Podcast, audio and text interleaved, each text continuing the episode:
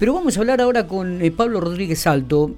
Eh, eh, es un abogado de la ciudad, reconocido Pablo, además. Está trabajando en una en varias demandas que tienen que ver con qué tema, Matías. Con que hay gente que quiso viajar en época de pandemia, había sacado pasaje para viajar en, en forma aérea en época de pandemia y bueno, cuando van a devolver el pasaje o demás, se, encuentran con el problema de la plata. Claro, se suspenden estos viajes, ahora reclaman dinero o que le cambie la fecha, pero claro, había sido en el 2019, ahora el 2021 hay una, un desfasaje importante de dinero, pero para que nos explique bien cómo es el tema de estas demandas, vamos a hablar con él. Pablo, gracias por atendernos, buenos días. Buenos días, ¿cómo les va? Bueno, muy bien. Qué lío esto, ¿no? la verdad que el problema ha sido para todo el mundo, ¿no? Claro, claro. Inclusive para las empresas vendedoras de las cosas, pero bueno. Me imagino. ¿Y, esta demanda va contra quién? ¿Contra la, la, la, línea aérea? ¿Contra las empresas que han contratado de turismo? ¿Cómo es el tema? A ver, yo puedo decir cuestiones eh, genéricas, si se quieren. Sí. Pero depende la, la gente que compra vuelos o pasajes aéreos o paquetes de turismo, sí. de acuerdo a lo que haga, eh, a través de qué plataforma lo compre, será el contrato que lo rige en sí, porque uno puede comprar, por ejemplo, pasajes directamente, eh, vamos a poner aerolíneas argentinas, a través de las plataformas de aerolíneas argentinas, y en ese caso se está vinculando de manera directa con la aerolínea, haciendo un contrato sin intermediarios, digamos. está. Pero una opción que es muy común es meterse en plataformas bastante conocidas de comercialización de, pasajes aéreos o de paquetes turísticos, no vamos a dar nombre para no ser publicidad, pero y compra a través de esa plataforma los pasajes o bien los paquetes turísticos. Lo más normal es comprar los pasajes, ¿no?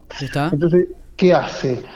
Uno lo compra a esa empresa o plataforma y esa plataforma se ocupa de comprar el pasaje o ya lo tiene comprado, como sucede en, en algunas ocasiones, y se lo vende directo al consumidor.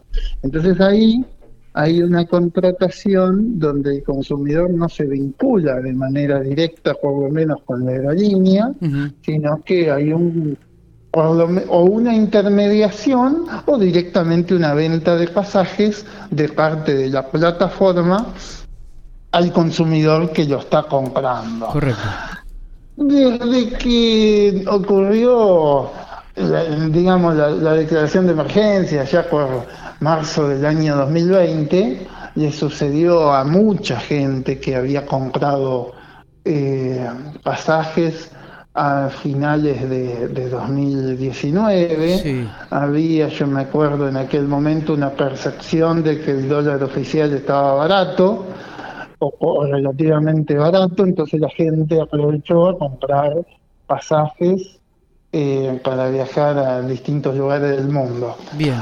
Eh, el problema fue que los, vuelos no se suspendieron, digamos, a partir de abril de 2020 se suspendieron y recién se empezaron a, reanudar, yo creo que hacia fines o principios, fines del año pasado o principios de este año. Sí, sí, sí, sí. Entonces, digamos, los vuelos originales no se podían hacer porque el gobierno los prohibió, vamos a decir así para, para que sea clarito.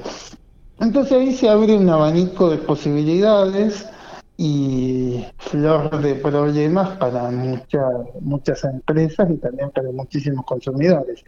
El Congreso Nacional eh, a mediados del año pasado, allá por septiembre, dictó una ley para hacerse cargo de esta problemática, que fue la 27563, donde intentó regular qué pasaba o cómo solucionar el conflicto entre los consumidores y las aerolíneas o entre los consumidores y las plataformas de venta. Esa norma tiene tres articulitos, el 27 al 29, que se tratan de este tema en particular. Y básicamente, lo digo en términos poco jurídicos, por ahí poco precisos, pero para que la gente que no es abogada lo entienda, Sí, y prevé que la, la vendedora del pasaje tiene que ofrecer una modificación de- del periodo de vuelo de- con las mismas condiciones durante un año de plazo desde, desde el momento en que debió hacerse el, el transporte inicial, digamos, vamos a pensar que la gente tenía que viajar en mayo de 2020, Sí. bueno, hasta mayo de 2021 tenía que ofrecer la posibilidad de cambiar el vuelo, bien, sin mayores eh, costos para la para el consumidor, porque Bien. así como la aerolínea no tiene la culpa y la empresa vendedora de pasajes tampoco de que haya habido pandemia mundial, Claro. el consumidor tampoco. Y- Pero si eh, y la otra era darle un voucher por ese valor que había gastado la persona y si el consumidor no, no usaba ninguna de las dos eh, opciones, pasado ese plazo, tiene derecho a eh, reclamar la restitución del monto que pagó. Correcto. Básicamente esas son las reglas. está bien.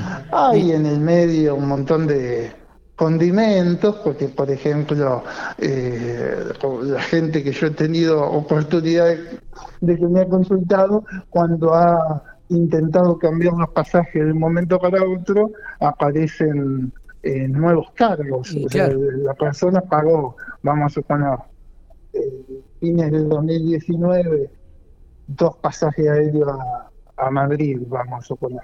Algo alrededor de 150 o 170 mil pesos. Sí, Y cuando lo quiso cambiar a fines de 2020, eh, se encontró con que la plataforma le dice, bueno, mira, hay que poner 300 lucas más. claro. Claro. Y entonces, bueno, la gente Ahí- dice, ahí.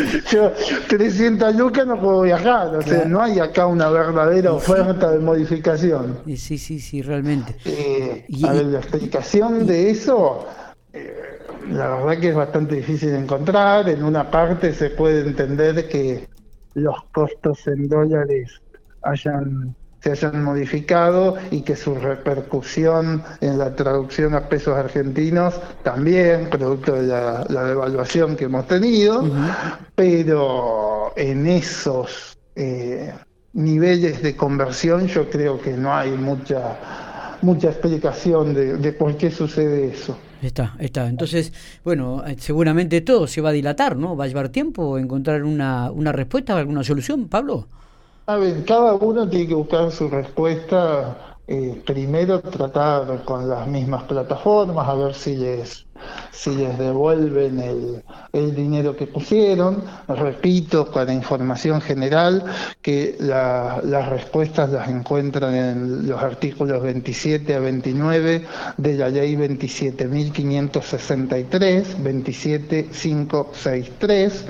Ahí les da un, por lo menos las personas leyéndolo va, va a ver eh, qué tiene derecho a hacer y qué no. Eh, las normas están divididas de acuerdo a si lo compró directo con la aerolínea, que ahí se aplica el artículo 27, y si hay un intermediario es el artículo 28. Está bien. Pero básicamente las reglas son muy parecidas. Perfecto. Pablo, una como, como una curiosidad, digo, ¿hay mucha gente en Pico afectada? A ver, yo eh, por comentarios de otros colegas eh, supe que hay varios reclamos en curso. Ah, bien. Eh, yo manejo uno solo de una clienta que tengo Está. y la verdad que no tengo un interés especial en hacer este tipo de procesos. O sea, lo, lo atiendo como cualquier otra cosa, pero no, digamos, puede ser masivo, pero hay que buscar, eh, no, no son casos tan sencillos de resolver. Está. Básicamente hay que iniciar un reclamo de devolución de dinero, entiendo yo, porque la opción de pedir el cumplimiento del contrato me parece que es eh, muy difícil. Está. Pablo, este, ha sido creo que muy claro y te agradecemos estos minutos que has tenido para hablar con nosotros con Infopico Radio. ¿eh? No. muchísimas gracias. Listo, un abrazo. Abrazo Hasta grande. luego.